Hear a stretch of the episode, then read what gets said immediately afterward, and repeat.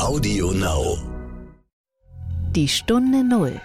Der Wirtschaftspodcast von Kapital und NTV zu den wichtigsten Themen der Woche.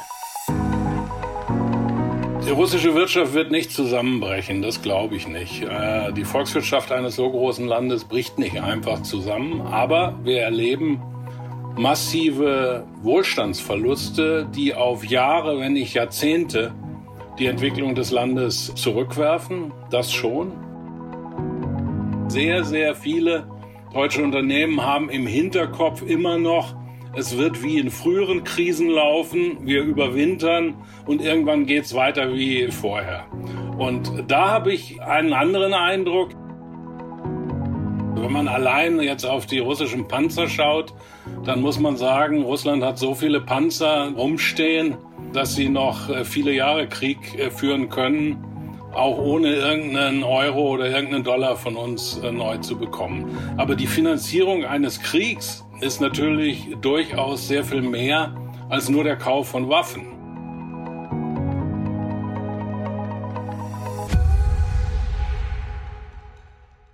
Hallo und herzlich willkommen zu einer neuen Folge von Die Stunde Null. Mein Name ist Horst von Butler. Schön, dass Sie wieder zuhören.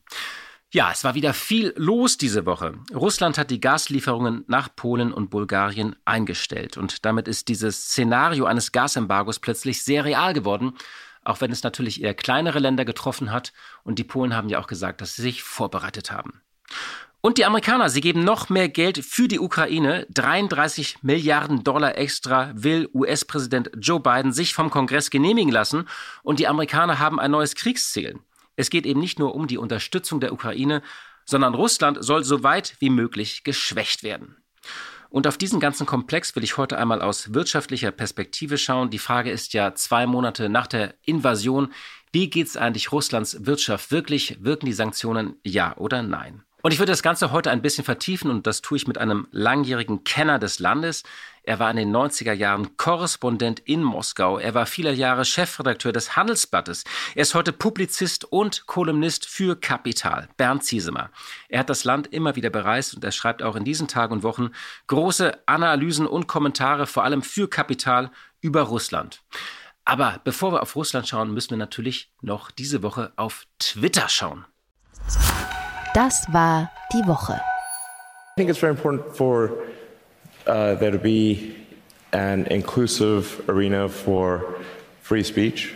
Really important that people have the both the uh, the reality and the perception uh, that they are able to speak freely within the bounds of the law. Um, and you know, so one of the things that I believe Twitter should do is open source the algorithm.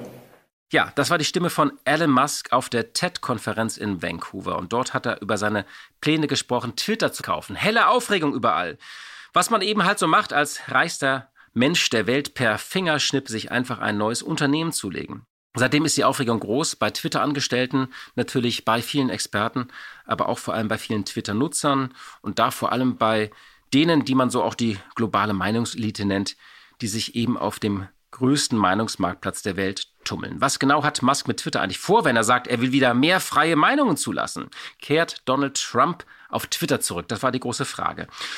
Und die Aufregung um die spektakuläre Übernahme ist natürlich auch im Kern eine Projektion. Zugespitzt gesagt ist es die Angst vor einem Comeback Donald Trumps, das ja so ein bisschen seit zwei Jahren als große dunkle Wolke über einem ohnehin schon dunklen Erdball hängt.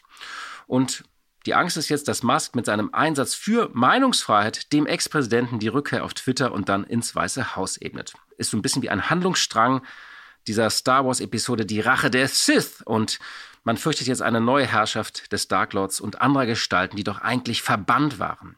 Aber stellen wir es uns mal kurz andersherum vor, im Sinne der Rückkehr der Jedi-Ritter. Also stellen wir uns vor, Twitter hätte in den vergangenen Jahren wichtige liberale und linke Stimmen ausgestoßen und Accounts gesperrt. Dann würde natürlich Elon Musk als Retter und Befreier gefeiert. Was uns eben zeigt, dass diese Aufregung um die Übernahme und all die Ängste und Sorgen um die Debattenkultur und Meinungsfreiheit, die Musk ja angeblich retten will, keinem kategorischen Imperativ folgt. Was bei Elon Musk natürlich immer wieder überrascht, sind Tempo, Wildheit und die Hupze. Er macht alles eben in Tesla-Geschwindigkeit. Keine Präsentation, sondern nur ein paar Tweets und Aussagen auf einer TED-Konferenz. Seine Fähigkeit, innerhalb von Wochen eine 44 Milliarden Übernahme zu stemmen, als sei es aus einer Laune heraus, die fasziniert und sie bedrückt auch gleichzeitig. Er hätte ja auch sagen können, ich kaufe Daimler oder die BSF, die übrigens mit einer Marktkapitalisierung von 46 Milliarden Euro ungefähr das gleiche Volumen dieses Deals hat. Als seien für den reichsten Menschen der Welt Unternehmen eben nur Spielzeuge, auf die man gerade Lust hat und die man dann eben so besitzen kann. Musk hat ja auch schon gesagt, dass er Coca-Cola kaufen könnte. Das hat er, oder er hat es getwittert, ich weiß es nicht mehr genau. Aus wirtschaftlicher Perspektive ist Twitter ja weniger attraktiv, auch wenn es der globale de facto Marktplatz ist, wie Musk gesagt hat. Das soziale Netzwerk hatte zuletzt 229 Millionen aktive Nutzer. Das war zwar eine Steigerung wegen des Krieges, aber Twitter bleibt doch eben viel kleiner als Facebook, viel kleiner als TikTok oder Snapchat. Und der Aktienkurs, der bräuchte dringend auch mal ein paar Likes und Retweets. Und die Werbung hat eigentlich auch nie so funktioniert wie bei Facebook oder Google. Aber Umsatz und Gewinn interessieren Musk auch gar nicht. Er will auch jetzt nicht irgendwie das Anzeigengeschäft beleben. Ich interessiere mich überhaupt nicht für die Wirtschaft, hat er auf dieser TED-Konferenz gesagt. Zitat, es ist einfach mein starkes intuitives Gefühl, dass eine öffentliche Plattform, der man maximal vertrauen kann und die alle einschließt, für die Zukunft der Zivilisation extrem wichtig ist. Und er will jetzt Twitter inklusiver machen. Das heißt, die Zukunft der Zivilisation liegt zugespitzt gesagt in den Händen von Elon Musk. Ich denke, mit diesem Deal zieht das Unbehagen über die Art und Weise, wie in den vergangenen Jahren Debatten geführt wurden, noch einmal an uns vorbei, wie ein schriller Karnevalszug. All die Tweets, mit denen Trump drohte und grollte, Länder erpresste und verschreckte und Weltpolitik machte und ins Chaos stürzte. All die Lügen, die Bots, die Trolls und Trollfarmen, die Verrohung der Sitten und Kultur auf Twitter, der Hass in sozialen Netzwerken, die vergeblichen Versuche, Content zu moderieren und zu bändigen, Lügen zu löschen und Fake News aufzufinden, bei denen die sozialen Netzwerke ja oft wirken wie der Zauberlehrling, der das Wasser versucht abzuschöpfen. Und nun nagt in vielen das Gefühl, dass all das in der Hand eines Mannes liegt. Wie viel Freiheit wird er zulassen und was heißt künftig Freiheit aller Elon Musk? Also es gibt viele Fragen, man sollte es jetzt aber auch nicht überbewerten, dass irgendwie die Meinungsfreiheit, die ja paradoxerweise eigentlich gerettet werden soll, nun in Gefahr ist. Denn das Problem, dass die Moderation von Meinungen seit einigen Jahren im Management privater Konzerne liegt, die diese outsourcen, wie die Produktion billiger Vorprodukte, die war ja vorher schon da. Soziale Netzwerke sind gerade wegen ihres weltumspannenden Netzwerkeffektes kaum zu bändigen. Und wir haben ihre Macht und Übermacht seit vielen Jahren diskutiert, inklusive der Frage, ob sie eine Gefahr für die Demokratie sind oder nicht. Sie waren natürlich immer beides, ein Quell wertvoller Informationen, wie wir jetzt gerade auch im Ukraine-Krieg erleben, und ein Quell befremdlichen Hasses. Abgründe und Errungenschaften liegen bei den Netzwerken immer eng beieinander. Entscheidend ist dafür aber nicht nur Elon Musk, sondern auch die Regulierung. Diese Übernahme ist insofern auch ein Weckruf. Twitter hat enormen Einfluss auf die Meinungsbildung und die Übernahme sollte alle Bemühungen befeuern, die sozialen Netzwerke zu kontrollieren. In der EU gibt es ja dazu eine Initiative, das ist das Gesetz über digitale Dienste, der Digital Service Act was von großen Tech-Unternehmen verlangt, dass sie den Aufsichtsbehörden offenlegen, was sie gegen illegale Inhalte und Desinformation tun. Und das europäische Vorhaben folgt einer klaren Idee. Was außerhalb des Internets verboten ist, muss auch im Internet illegal sein. Darum geht es. Und das ist auch viel komplexer und komplizierter als die Auseinandersetzung mit einer Brandenburger Behörde über Echsen und Trinkwasser. Insofern könnte man Elon Musk auch viel Spaß und Erfolg wünschen. Wie ist die Lage der russischen Wirtschaft wirklich? Darüber spreche ich jetzt mit jemandem, der sich auskennt. Er war nicht nur viele Jahre Korrespondent in Moskau, sondern er hat die vergangenen Wochen und Monate ja praktisch über nichts anderes gelesen und recherchiert für Kapital. Herzlich willkommen, Herr Ziesemer. Ja, freut mich, dass wir darüber sprechen. Ja, ähm, es gibt verschiedene Botschaften aus dem Kreml die jetzt gesendet wurde, zwei Monate nach der Invasion, ist, die Lage habe sich stabilisiert. Putin sagt, der Blitzkrieg sei gescheitert, die Sanktionen würden nicht wirken. Anfangs hat er das ja noch mit einer Kriegserklärung des Westens verglichen. Ähm, doch die russische Zentralbank hat eingeräumt, dass die Sanktionen auch auf die Realwirtschaft durchschlagen. Es gibt Schätzungen eines Einbruchs des BIPs von 8 bis 15 Prozent. Der Moskauer Bürgermeister hat gesagt, dass bis zu 200.000 Jobs gefährdet sein könnten. Das Ganze ist ja für uns so ein bisschen eine Blackbox, weil auch sehr viel Propaganda äh, im Spiel ist und es gibt kaum Zahlen über die wahre Lage. Was sind da Ihre Eindrücke aus den vergangenen Wochen? Wie geht es der Wirtschaft zwei Monate nach der Invasion? Also mein Eindruck ist, dass die westlichen Sanktionen massiv wirken. Man sollte sie allerdings nicht mit einem Blitzkrieg äh, vergleichen, weil so schnell wirken Sanktionen äh, niemals. Es braucht immer eine gewisse Zeit, äh, bis sich der Effekt wirklich voll zeigt. Aber wenn man sich vor Ort ein bisschen umhört in Russland, äh, auch außerhalb von Moskau und Petersburg, sondern in den Industriestädten im Ural und anderswo, dann merkt man, dass äh, zumindest einige der westlichen Sanktionen sehr genau treffen äh, und eine verheerende Wirkung haben. Das betrifft zum Beispiel die Tatsache, äh, dass die Transporte nicht mehr funktionieren, dass ganz viele Flugzeuge nicht mehr fliegen können, dass von draußen nichts mehr an Importen reinkommt und ich glaube, äh, es ist sehr schwierig zu sagen, wie der gesamtwirtschaftliche Effekt sein wird. Das werden wir wahrscheinlich nie genau erfahren, weil da in der Tat die russische Regierung äh, sehr viele Zahlen gar nicht mehr rauslässt. Zum Beispiel gibt es keine Zahlen mehr äh, über die Erdölproduktion. Früher gab es die immer, das ist jetzt gestoppt worden. Und wir können uns nur auf äh, Daumenschätzungen verlassen. Aber mal ganz ehrlich gesagt, ob das BIP um 10 Prozent oder um 12 Prozent oder um 15 Prozent einbricht, äh, in all diesen Fällen heißt es, dass praktisch die letzten 10 bis 15 Jahre russischen Wirtschaftswachstums ausradiert werden. Das ist eine enorme Auswirkung und ich glaube, das muss man sich immer wieder vor Augen führen. Sie haben bei Ihren Recherchen unter anderem einen Blick auf die Autoindustrie geworfen. Da ist es ja so, es gibt einerseits die deutschen Werke, aber auch Renault ist dort sehr stark. Und da ist es tatsächlich so, dass jetzt in einigen Werken die Arbeit ruht zum Beispiel. Da kann wegen der Ersatzteile gar nicht mehr produziert werden. Ja, so ist es. Wir erleben eine Mischung aus äh, fehlenden Ersatzteilen, äh, aus auch bewussten politischen Beschlüssen der westlichen Firmen, äh, vorläufig nicht weiter zu produzieren und auch aus völlig unerwarteten äh, Dingen. Zum Beispiel haben sich die Russen am Anfang sehr stark gewundert, dass viele äh, Dinge, die gar nicht offiziell sanktioniert worden sind, trotzdem nicht mehr nach Russland äh, exportiert werden. Und das alles, wenn Sie sich das in der Autoindustrie äh, anschauen, dann kommt es zu, zu ganz merkwürdigen Diskussionen jetzt. Es gibt dieses riesige Laderwerk äh, in Toyati, ähm, das größte Autowerk Russlands, das äh, mehrheitlich den Franzosen gehört.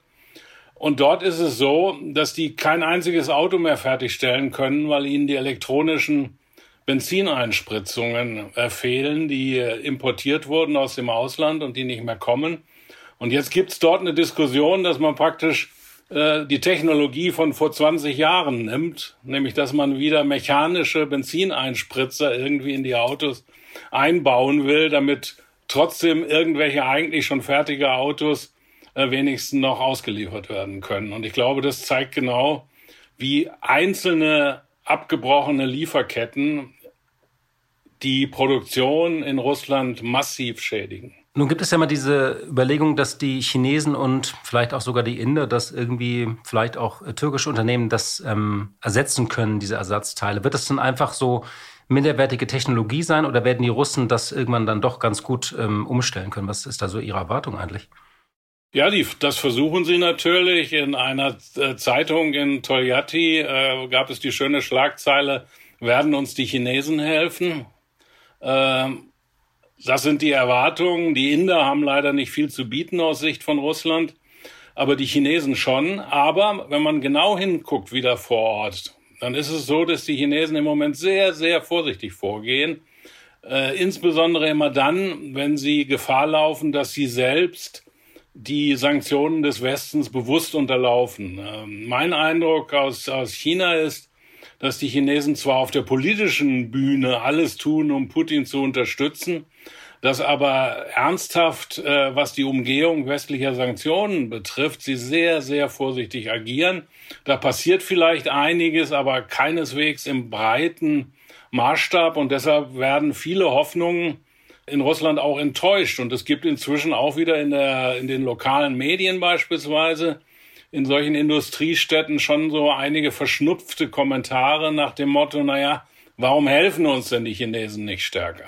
Mir ist auch noch aufgefallen, äh, zwei Branchen. Ähm, das eine ist die tatsächlich die Rohstoffbranche, die Sie eben kurz erwähnt haben, dass da viele Ersatzteile von amerikanischen Konzernen wie Halliburton geliefert werden. Darauf ist man auch angewiesen.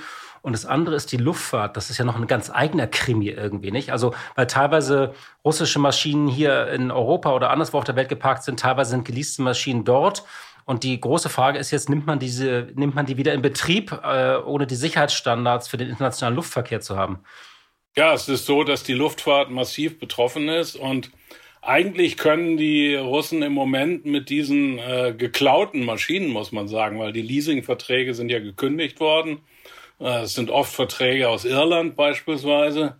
Und mit diesen geklauten westlichen Flugzeugen, Airbus, äh, Boeing, können sie eigentlich nur noch in ganz bestimmte Länder fliegen, nämlich äh, nach Kasachstan oder vielleicht auch noch in die Türkei, weil die Türkei da so eine gewisse äh, Mittelstellung einnimmt. Aber äh, es gibt keinerlei Flugverkehr nach wie vor mit äh, Westeuropa, mit den USA, mit äh, ganz vielen asiatischen Ländern nicht mehr.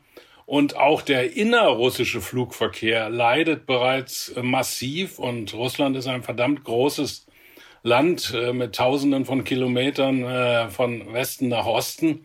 Und diese Flugverkehrbeschränkungen, die sich da entwickelt haben, treffen massiv. Und dasselbe gilt auch für die Erdölindustrie, wo auch jetzt schon die ersten Auswirkungen zu sehen sind. Die Erdölproduktion geht zurück. Das sieht man noch nicht in den Exportzahlen, weil Russland die Erdöltanks sozusagen vollgemacht hat äh, vor dem Krieg, also die eigenen Erdöltanks und äh, deshalb weiter auf dem Niveau wie früher exportieren kann. Aber die, äh, man sieht an vielen Indikatoren, dass die Produktion von Erdöl im hohen Norden und in Westsibirien bereits zurückgeht. Ich würde gerne nochmal so auf ein anderes Thema kommen. Das sind die Zentralbankreserven. Das ist ja so diese eine große Frage. Also vielleicht nochmal zur Erinnerung an alle Anfang des Krieges. Das war einer der großen Coups der, dieser Sanktionen, äh, dass man die Hälfte der Zentralbankreserven eingefroren hat. Und die Frage ist jetzt, wie lange reicht denn noch das Geld in diesem Fonds und wann muss Putin Rubel drucken? Es gab jetzt so ein paar ähm, Zahlen, die jetzt bekannt geworden sind vergangene Woche, dass dieser nationale Wohlfahrtsfonds, der hat sich begonnen zu leeren. Da sind jetzt noch 155 Milliarden Dollar drin, hieß es. Ähm, 40 Milliarden sollen ausgegeben worden sein zur Stärkung äh, des Rubels. Weitere 10 Milliarden, so eine Schätzung, wird Putin brauchen, um Teile der zivilen Industrie nochmal zu retten. Auch der Bankensektor könnte unter einem Liquiditätsmangel leiden und da braucht man beträchtliche Mittel. Also die Frage ist jetzt, so in einigen Wochen könnte der leer sein und dann liegen ja auch noch 20 Prozent dieser Währungsreserven bei der chinesischen Zentralbank. Da ist ja auch die Frage, werden die Chinesen den Russen erlauben, diese Reserven zu mobilisieren? Und dann ist ja ein Teil auch noch in Gold. Also die, die Frage, die da so ein bisschen dahinter steht, ähm, wie lange kann Putin diesen Krieg, also oder wie lange hält dieser Fonds noch? Ähm, haben Sie da auch so ein bisschen drauf geschaut? Also ich finde das ja immer noch so ein Phänomen, weil das gab es ja auch noch nie, dass man da wirklich ähm, jetzt so viele Reserven auch beschlagnahmt hat. Ja, es schmilzt natürlich einiges von den Reserven weg, aber insgesamt muss man leider aus meiner Sicht bei den Finanzsanktionen sagen, dass sie nicht so stark wirken, wie man es am Anfang äh, erwartet hat. Wir haben ja was gemacht als Westen, was es noch nie gegeben hat. Wir haben die Zentralbank selbst, die russische Zentralbank selbst sanktioniert und es ihr unmöglich gemacht, auf bestimmte Reserven zuzugreifen. Aber wir haben halt bestimmte andere große Banken nicht sanktioniert. Das betrifft insbesondere die Gazprom Bank. Und dort laufen natürlich fortwährend die Zahlungen aus Deutschland und anderen Ländern für Erdöl und Erdgas ein. Und man kann jetzt sehr genau feststellen, dass die Gazprom Bank sich praktisch bemüht, weil sie ja weiter handlungsfähig ist, die Rolle der Zentralbank zu übernehmen. Das heißt, mit dem Geld, was reinkommt äh, aus Deutschland und anderen Ländern, vergibt wiederum die Gazprom Bank zentrale Kredite an andere Unternehmen und auch an den Staatshaushalt. Und äh, da sieht man dann doch deutlich, dass im Finanzbereich wir es zwar Russland erschwert haben, aber dass wir eben dadurch, dass wir ja weiter unsere Erdgas- und Erdöllieferungen bezahlen, äh, und die entsprechenden Banken eben nicht sanktioniert haben, dass deshalb auch die Auswirkungen nicht so stark ist, wie wir ursprünglich gedacht haben. Ja, das, das ist tatsächlich ja so ein bisschen äh, die große Diskussion auch dieser Tage. Also ähm, es gibt ja diesen Vorwurf, dass wir durch die Rohstoffeinnahmen, vor allem die Gaseinnahmen, diesen Krieg mitfinanzieren. Es gab da mal so, Stand 6. April, so eine Zahl, dass bis dahin allein 35 Milliarden aus der EU in Putins Kasse geflossen sein sollen. Andere Schätzungen gehen eher so von 20 Milliarden aus. Auf der anderen Seite, man muss ja auch so ein bisschen die Kosten der Gasproduktion, also das nehmen die zwar ein, aber sie hatten ja vorher auch Kosten, also das sind jetzt nicht eins zu eins Einnahmen. Ich habe auch nochmal die Zahl rausgesucht. Insgesamt äh, nimmt Russland äh, oder hat Russland 2021 180 Milliarden Dollar eingenommen mit der Lieferung von Rohöl und Ölprodukten allein. Und dazu kamen 64 Milliarden Dollar durch Erdgas. Andere Stimmen sagen, naja, die Waffen, die sie jetzt nutzen, die wurden bereits finanziert. Also wie schauen Sie auf diese Debatte so ein bisschen? Also, dass man Putins Krieg noch finanziert, das ist tatsächlich das einzige Mittel, wo man ihm äh, wirklich diesen Geldhahn ja auch nochmal zudrehen könnte. Das hieße aber wiederum, dass wir dieses Gas nicht mehr bekommen. Ja, das ist eine Debatte, die aus meiner Sicht immer etwas zu pauschal geführt wird. Also wenn man allein jetzt auf die russischen Panzer schaut, dann muss man sagen, Russland hat so viele Panzer äh, rumstehen, dass sie noch äh, viele Jahre Krieg äh, führen können, auch ohne irgendeinen Euro oder irgendeinen Dollar von uns äh, neu zu bekommen. Das stimmt also, dass in dem Sinne wir nicht die russischen Waffenlieferungen unmittelbar sozusagen durch unsere Erdöl- und Erdgasimporte äh, äh, finanzieren. Aber die Finanzierung eines Kriegs ist natürlich durchaus sehr viel mehr als nur der Kauf von Waffen. Äh, und dadurch, dass wir sozusagen die Gesamtwirtschaft, die stark leidet in Russland, am Laufen halten, durch unsere äh, Importe und die Zahlungen, die wir vornehmen. Dadurch finanzieren wir dann im großen Maßstab doch wieder den Krieg, äh, den Putin äh, führt. Also man muss, äh, glaube ich, da sehr stark äh, differenzieren und ich habe immer das Gefühl, dass das zu äh, pauschal diskutiert wird. Was allerdings auch interessant ist, wir waren ja vorhin bei, auch schon bei dem Thema, was können die Russen eigentlich selbst herstellen und wo leiden sie unter den Schwierigkeiten, Importe zu machen. Da stellt man fest, auch die russische Rüstungsindustrie braucht sehr stark Importe aus Europa, den USA, Japan und anderen Ländern. Es gab ja dieses berühmte Beispiel in den russischen Kamaz Militärlastwagen stecken zum Beispiel verschiedene Komponenten von Bosch und äh, um jetzt neue Wagen zu bauen, wiederum für den Krieg, brauchten sie eigentlich diese Komponenten von Bosch, äh, die sie nicht mehr kriegen. Es gibt sogar noch dieses extremere Beispiel. Es gibt ja nur eine große Panzerfabrik in Russland, die den merkwürdigen Namen Ural Waggonsavod, also übersetzt Waggonfabrik trägt, aber in Wahrheit eine Panzerfabrik ist. Und äh, dort standen teilweise die Bänder still, weil Komponenten fehlten, die diese Panzerfabrik sich bisher im Westen besorgen konnte und im Moment nicht mehr kann. Also man sieht, wir können durch unsere Sanktionen auch den russischen Krieg unmittelbar treffen und tun das auch bereits. Natürlich versuchen auch die jetzt sich auf Schwarzmarktwegen äh, solche Teile zu beschaffen. Äh, aber das ist schwierig und gelingt halt nur mit großen Mühen und großem Zeitverzug. Aber das ist ja interessant. Das hieß ja eigentlich, dass die also diese Sanktionen, die ja teilweise auch über das hinausgehen, was verlangt wurde, also das berühmte Self-Sanctioning, also das Unternehmen einfach nichts mehr liefern, also kein Container dort hinfährt, kein Flugzeug dort hinfährt aus dem Westen, kein Schiff dort anlegt, dass das eigentlich doch die effektivste Waffe gegen Putin ist, weil er kann sich ja trotz dieser Einnahmen dann nicht mehr auf Dauer das kaufen, was er braucht, um seinen Krieg zu. Also er kriegt zwar Einnahmen, aber er kann sich nicht mehr die notwendigen Dinge dafür kaufen. Er kann vielleicht den Sold bezahlen oder was anderes, aber es wird für ihn schwieriger, das Ganze zu finanzieren. Ja, äh, zu, zu, bezahlen, meine ich. Also, also er hat das Geld, aber er kann sich davon nichts mehr kaufen. So ist es. Und äh, ich glaube sowieso, dass wir auch in unserer politischen Diskussion hier bei uns in Deutschland diesen Faktor der Selbstsanktionierung, äh, dass also viele deutsche Unternehmen, zum Beispiel aus dem Maschinenbau, nicht mehr liefern, obwohl sie noch liefern könnten bestimmte Sachen, weil sie einfach entweder unsicher sind, weil sie vielleicht auch Angst haben, in einen öffentlichen äh, Shitstorm zu geraten oder weil sie wirklich auch aus moralischen Gründen im Moment nicht liefern wollen. Ja? Und da passiert vieles, was wir, glaube ich, ein bisschen äh, unterschätzen, was aber die, die Wirtschaft in Russland doch äh, massiv äh, trifft.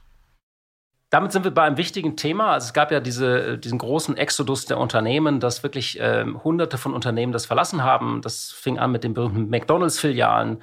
Playmobil äh, bis hin äh, natürlich zu H&M, den großen Luxusmarken, äh, aber auch äh, Banken, Beratung sind draußen, Wirtschaftsprüfer verlassen das Land. Jetzt hat Henkel auch nachgezogen. Ähm, also man hat eine große äh, Abwicklung und das hat man ja, glaube ich, auch so damit gar nicht gerechnet. Andererseits ist es jetzt so, äh, Continental wird schon wieder genötigt, zumindest sagen Sie das, wieder Reifen zu produzieren. Wie schauen Sie auf das? Weil Sie haben vor kurzem äh, in einem äh, Essay auch ähm, die deutsche Wirtschaft auf einen langen Winter eingestellt. Also Sie sollten ja nicht damit rechnen, dass im Sommer wieder es losgeht mit der Produktion. Ich glaube, wenn man sich das Verhalten der deutschen Unternehmen anschaut, dann, dann merkt man, es gibt manche, die ziehen sich wirklich zurück, auf längere Sicht auch. Äh, das betrifft das beste Beispiel dafür ist die Baumarktkette Obi. Die hat äh, ihr sämtliches äh, Russlandgeschäft verkauft an lokale Manager dort, zieht sich vollständig zurück, streicht die Möglichkeit, noch das Trademark Obi dort ähm, zu verwenden. Also das ist ein wirklicher Rückzug. Dann gibt es viele, wie zum Beispiel VW, die erstmal nur gesagt haben, okay, wir halten mal unsere Produktion an und schauen mal, wie sich das alles entwickelt. Wir zahlen unseren Angestellten zumindest zwei Drittel ihres Lohns weiter. Das müssen sie auch laut russischen äh, Gesetzen. Da gibt es äh, entsprechende Vorschriften, gab es schon früher. Also die ziehen sich bisher nicht wirklich zurück, aber haben erstmal Halt gemacht. Und dann gibt es eben äh, andere, äh, die äh, sagen, wir machen weiter wie bisher aus verschiedensten Gründen, manchmal aus nachvollziehbaren Gründen, wenn es sich zum Beispiel um Unternehmen wie Fresenius handelt, die dort äh, eben im medizinischen Bereich tätig sind, manchmal aber auch äh, aus Gründen, die nicht nachzuvollziehen sind, äh, wie das berühmte Beispiel Ritter Sport meiner Meinung nach. Äh, also das ist ein sehr differenziertes äh, Verhalten, was wir dort sehen. Und ich glaube, sehr, sehr viele deutsche Unternehmen haben im Hinterkopf immer noch, es wird wie in früheren Krisen laufen, wir überwintern und irgendwann geht's weiter wie, wie vorher. Und da habe ich einen anderen Eindruck. Ich glaube, dass der Einschnitt dieses Mal so tief ist, dass ich mir nicht vorstellen kann, dass ein deutsches Konsumgüter äh, Unternehmen, das weltweit tätig ist, sich selbst nach dem Ende des Krieges äh, in Russland so tummeln kann wie vorher, solange Herr Putin äh, dort äh, am Schreibtisch im Kreml sitzt. Und das ist aber so, das ist eine Einschätzungsfrage. Es gibt viele deutsche Unternehmen, die darauf hoffen, aber das wird äh, sehr, sehr schwierig. Und dann gibt es jetzt diese Fälle, eigentlich gibt es nur einen Fall, Continental. Continental hat gesagt, wir müssen weitermachen, weil die Russen uns angedroht haben, unsere Manager zu verhaften. Diese Drohung ist abgeleitet aus einem Ukas von Putin. Es gibt bisher aber keinen einzigen Fall, wo wirklich ein westlicher Manager oder auch ein russischer Manager verhaftet worden wäre, äh, weil sich sein Unternehmen aus Russland äh, zurückzieht. Also ich schaue mir das jeden Tag in der russischen Wirtschaftspresse und auch vor Ort an. Ich suche nach Beispielen. Es gibt kein Beispiel. Äh, also ist das sozusagen ein Fall kontinental und ich habe so eine gewisse Skepsis, ob das nicht doch nur äh, vorgeschoben ist. Mhm. Wahrscheinlich Sie sind gerade bei als Sie Jelzin gesagt haben, ihre alte Moskauer Zeit nochmal hochgekommen, weil tatsächlich ja. ist es, das war ja die Zeit, wo die westlichen Marken Russland entdeckt haben, also wo die alle die, die Henkels dieser Welt ähm, mit ihren Marken dahin gegangen sind. Ähm, ja, ich hätte jetzt zum Schluss vielleicht nochmal so ähm, das eine Thema, das ist der große Exodus. Ich glaube, was man so ein bisschen unterschätzt, ist ähm, die Talente einer jungen Generation, äh, die Russland verliert, weil Russland ist ein überaltetes Land mit einer geringen Lebenserwartung.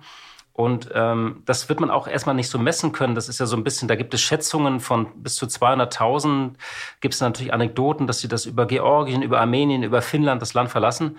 Aber das ist doch auch dramatisch für die Innovationskraft dieses Landes. Also wenn man sich überlegt, in, in welche Zukunft sich da Russland auch gerade begibt, nicht? Ja, das ist dramatisch für die Innovationskraft äh, Russlands. Da haben Sie völlig recht. Wie viele es genau sind, weiß niemand, aber es ist wieder ganz interessant, wenn man in Georgien tatsächlich sich erkundigt und in der Türkei, das sind so zwei ganz wichtige äh, Länder, dann stellt man wirklich fest, dass dort innerhalb kürzester Zeit eine, eine große äh, neue russische Community entstanden ist, die sich dort organisiert, die dort eine eigene Infrastruktur schon entwickelt und die dort teilweise auch Unternehmen gründen. Äh, das sind vor allen Dingen die üblichen Verdächtigen, junge Programmierer. Äh, äh, Russen sind sehr gute Programmierer. Das mathematische Können war in Russland schon immer sehr hoch und diese Leute können überall auf der Welt arbeiten.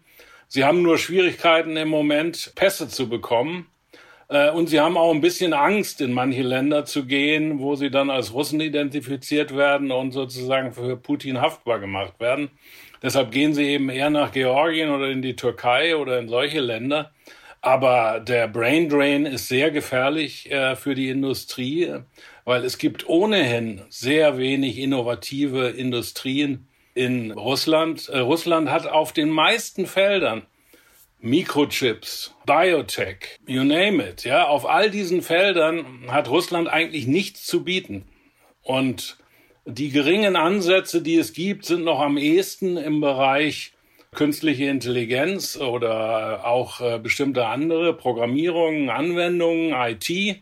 Und gerade da schlägt jetzt der Brain Drain zu und die Leute verlassen Russland. Das ist äh, also die einzige Industrie, wo Russland noch ein bisschen innovativ mithalten konnte, wenn man mal absieht von der Rüstungsindustrie, aber auch dort sind sie ja nicht Weltspitze, wie wir jetzt gemerkt haben.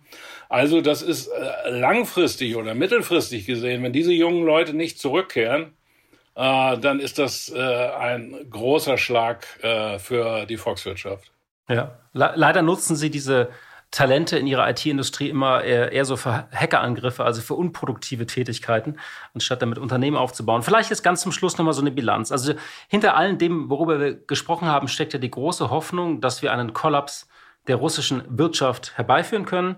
Da gibt es noch zumindest die These, dass sich so eine Resouvertisierung abzeichnet, also eine Wirtschaft, die einfach mit minderer Technologie, also mit schlechteren Autos, schlechteren Maschinen irgendwie über die Runden kommt.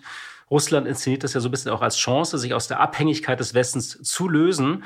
Wie schauen Sie darauf? Also wird man diesen Kollaps, auch wenn man ihn versucht zu vertuschen, herbeiführen können oder ist es immer noch eine unrealistische Hoffnung?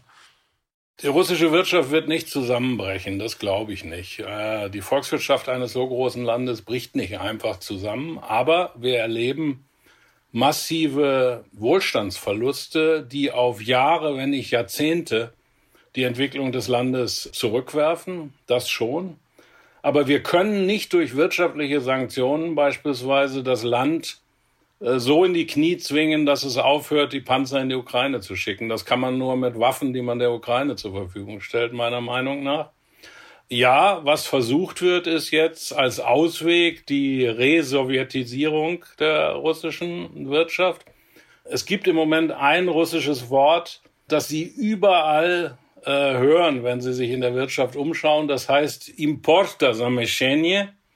Das heißt auf Deutsch Importsubstituierung. Man sucht Möglichkeiten, wie man Importe durch die sogenannte vaterländische Produktion, also Produktion in Russland, ersetzen kann. Allein in der Erdölindustrie äh, ist eine Liste aufgestellt worden von dem zuständigen Ministerium mit tausend Positionen, äh, von Dingen, die man bisher aus dem Westen bekommen hat, nicht mehr bekommt und wo man jetzt händeringend äh, in Russland selbst äh, Unternehmen sucht, die das herstellen können.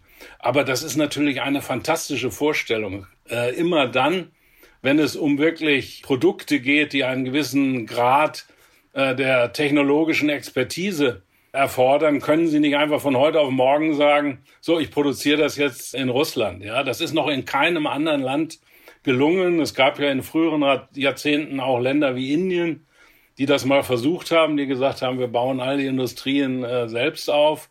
Äh, das wird nicht funktionieren, wird im Falle von äh, Russland äh, schon gar nicht funktionieren und ist eigentlich nur eine große Illusion. Herr Ziesemer, vielen Dank für dieses Gespräch. Bitte sehr. Blick in die Märkte. Und wie jeden Freitag schalte ich zu meiner Kollegin Katja Dofel nach Frankfurt. Sie leitet dort das Börsenstudio von NTV. Hallo, liebe Katja. Hallo nach Berlin. Ich hätte auch aus deiner Perspektive noch mal eine Frage zu Twitter. Wie wurde denn der Deal an den Märkten aufgenommen und äh, vor allem auch, welche Auswirkungen hatte das bisher auf den Kurs von Twitter? Ja, es ist ja grundsätzlich so, wenn einer der großen amerikanischen Technologieriesen oder auch Social-Media-Unternehmen Zahlen vorlegen, guckt man immer ganz besonders genau hin. Bei Twitter kommt jetzt noch eine Dimension dazu und das ist natürlich dieses interessante Übernahmeangebot von Elon Musk, dem das Management von Twitter auch bereits zugestimmt hat. Allerdings muss man immer sagen, das Management eines börsennotierten Unternehmens ist ja eben nur das Management und ist nicht der Eigentümer. Die Eigentümer sind die Aktionäre, also haben eigentlich die das letzte Wort. Aber jetzt gucken wir erstmal kurz auf die Zahlen. Der Umsatz bei Twitter im ersten Quartal ist um 16 Prozent gestiegen auf 1,2 Milliarden Dollar bisschen weniger als erwartet. Der Gewinn ist sehr stark angestiegen auf 513 Millionen Dollar. Das liegt allerdings daran, dass man hier positive Steuereffekte verzeichnen konnte. Also da hat man weniger Steuern gezahlt beziehungsweise was zurückbekommen und das hat den Gewinn ganz schön aufgeblasen. Die Nutzerzahlen bei Twitter sind gestiegen um etwa 6 Prozent auf 229 Millionen Nutzer. Das hängt auch mit dem Ukraine-Krieg zusammen, der natürlich bei den Menschen ein größeres Informationsbedürfnis und ein größeres Bedürfnis, sich auszutauschen, hervorgerufen hat. Nun hat Twitter eben, weil es diese Übernahme durch Elon Musk gibt, schon mal die Jahresprognosen einkassiert und man hat auch die ansonsten nach einem Geschäftsbericht übliche Analystenkonferenz abgesagt, weil man natürlich gar nicht weiß, was kommt denn da jetzt eigentlich. Und da ist in der Tat ein dickes Fragezeichen zu machen, denn es ist etwas nicht passiert, das sonst immer passiert, nämlich dass der Aktienkurs auf das Niveau der Übernahme mal ansteigt, nämlich 54,20 Dollar. Und da zeigt sich, die Aktionäre sind ganz offensichtlich skeptisch. Sie wollen also ihre Aktien wohl zu diesem Preis nicht verkaufen. Vielleicht, weil sie denken, Elon Musk legt noch ein bisschen nach oder aber das Geschäft kommt eh nicht zustande oder aber sie spekulieren gemeinsam dagegen. Das funktioniert auch. Hat man in der Vergangenheit ja auch zu anderen Situationen gemerkt, dass Aktionäre sich zusammentun können und in eine Richtung spekulieren können. Also es ist überhaupt nicht klar, ob diese Übernahme stattfindet und die Situation bei Twitter bleibt auf jeden Fall spannend. Und meine zweite Frage betrifft auch eine, die ich schon gestreift habe in diesem Podcast. Äh, ja, das Gasembargo gegen Polen und Bulgarien hat natürlich aufgeschreckt. Wie haben denn da diese Woche die Märkte darauf reagiert? Das war natürlich erstmal ein riesiger Schreck, diese Meldung, dass nun tatsächlich Gaslieferungen gestoppt werden. Die Märkte haben stark reagiert, die Aktienmärkte sind eingebrochen, der Gaspreis ist in die Höhe geschnellt, aber es hat sich auch alles einigermaßen schnell wieder beruhigt. Das hängt damit zusammen, dass es trotz dieses Lieferstopps erst einmal keine Versorgungsengpässe gibt. Die Länder haben vorgesorgt und sie sind auch weiter dabei vorzusorgen, auf der einen Seite, um unabhängiger zu werden, aber auch um Vorräte zu haben. Die Gasspeicher in Deutschland sind immerhin zu 33 Prozent gefüllt. Das ist mehr als in den vergangenen Jahren. Und Polen hat es sogar geschafft, die Gasspeicher bis zu 76 Prozent zu füllen. Und deswegen gab es da überhaupt keine Sorge, dass diese Lieferstopps tatsächlich zu Engpässen führen könnten. Außerdem ist das Erdgas, das durch die Jamal-Pipeline nach Deutschland gekommen ist, und das ist eben die Pipeline, die nun aus Russland nicht mehr befüllt wird, gar nicht mehr so viel Volumen war. Von daher auch da ein bisschen Beruhigung. Und man hat schon auch den Eindruck bekommen, als sei dieser Lieferstopp ein Stück weit rhetorisch angelegt seitens Russland, nämlich dass man Angst machen möchte der Bevölkerung, dass die denken, oh Gott, was passiert jetzt? Steigen die Energiepreise noch mehr an? Muss ich möglicherweise frieren, weil ich mir das Heizen nicht mehr leisten kann? Das waren natürlich alles auch legitime Gedanken.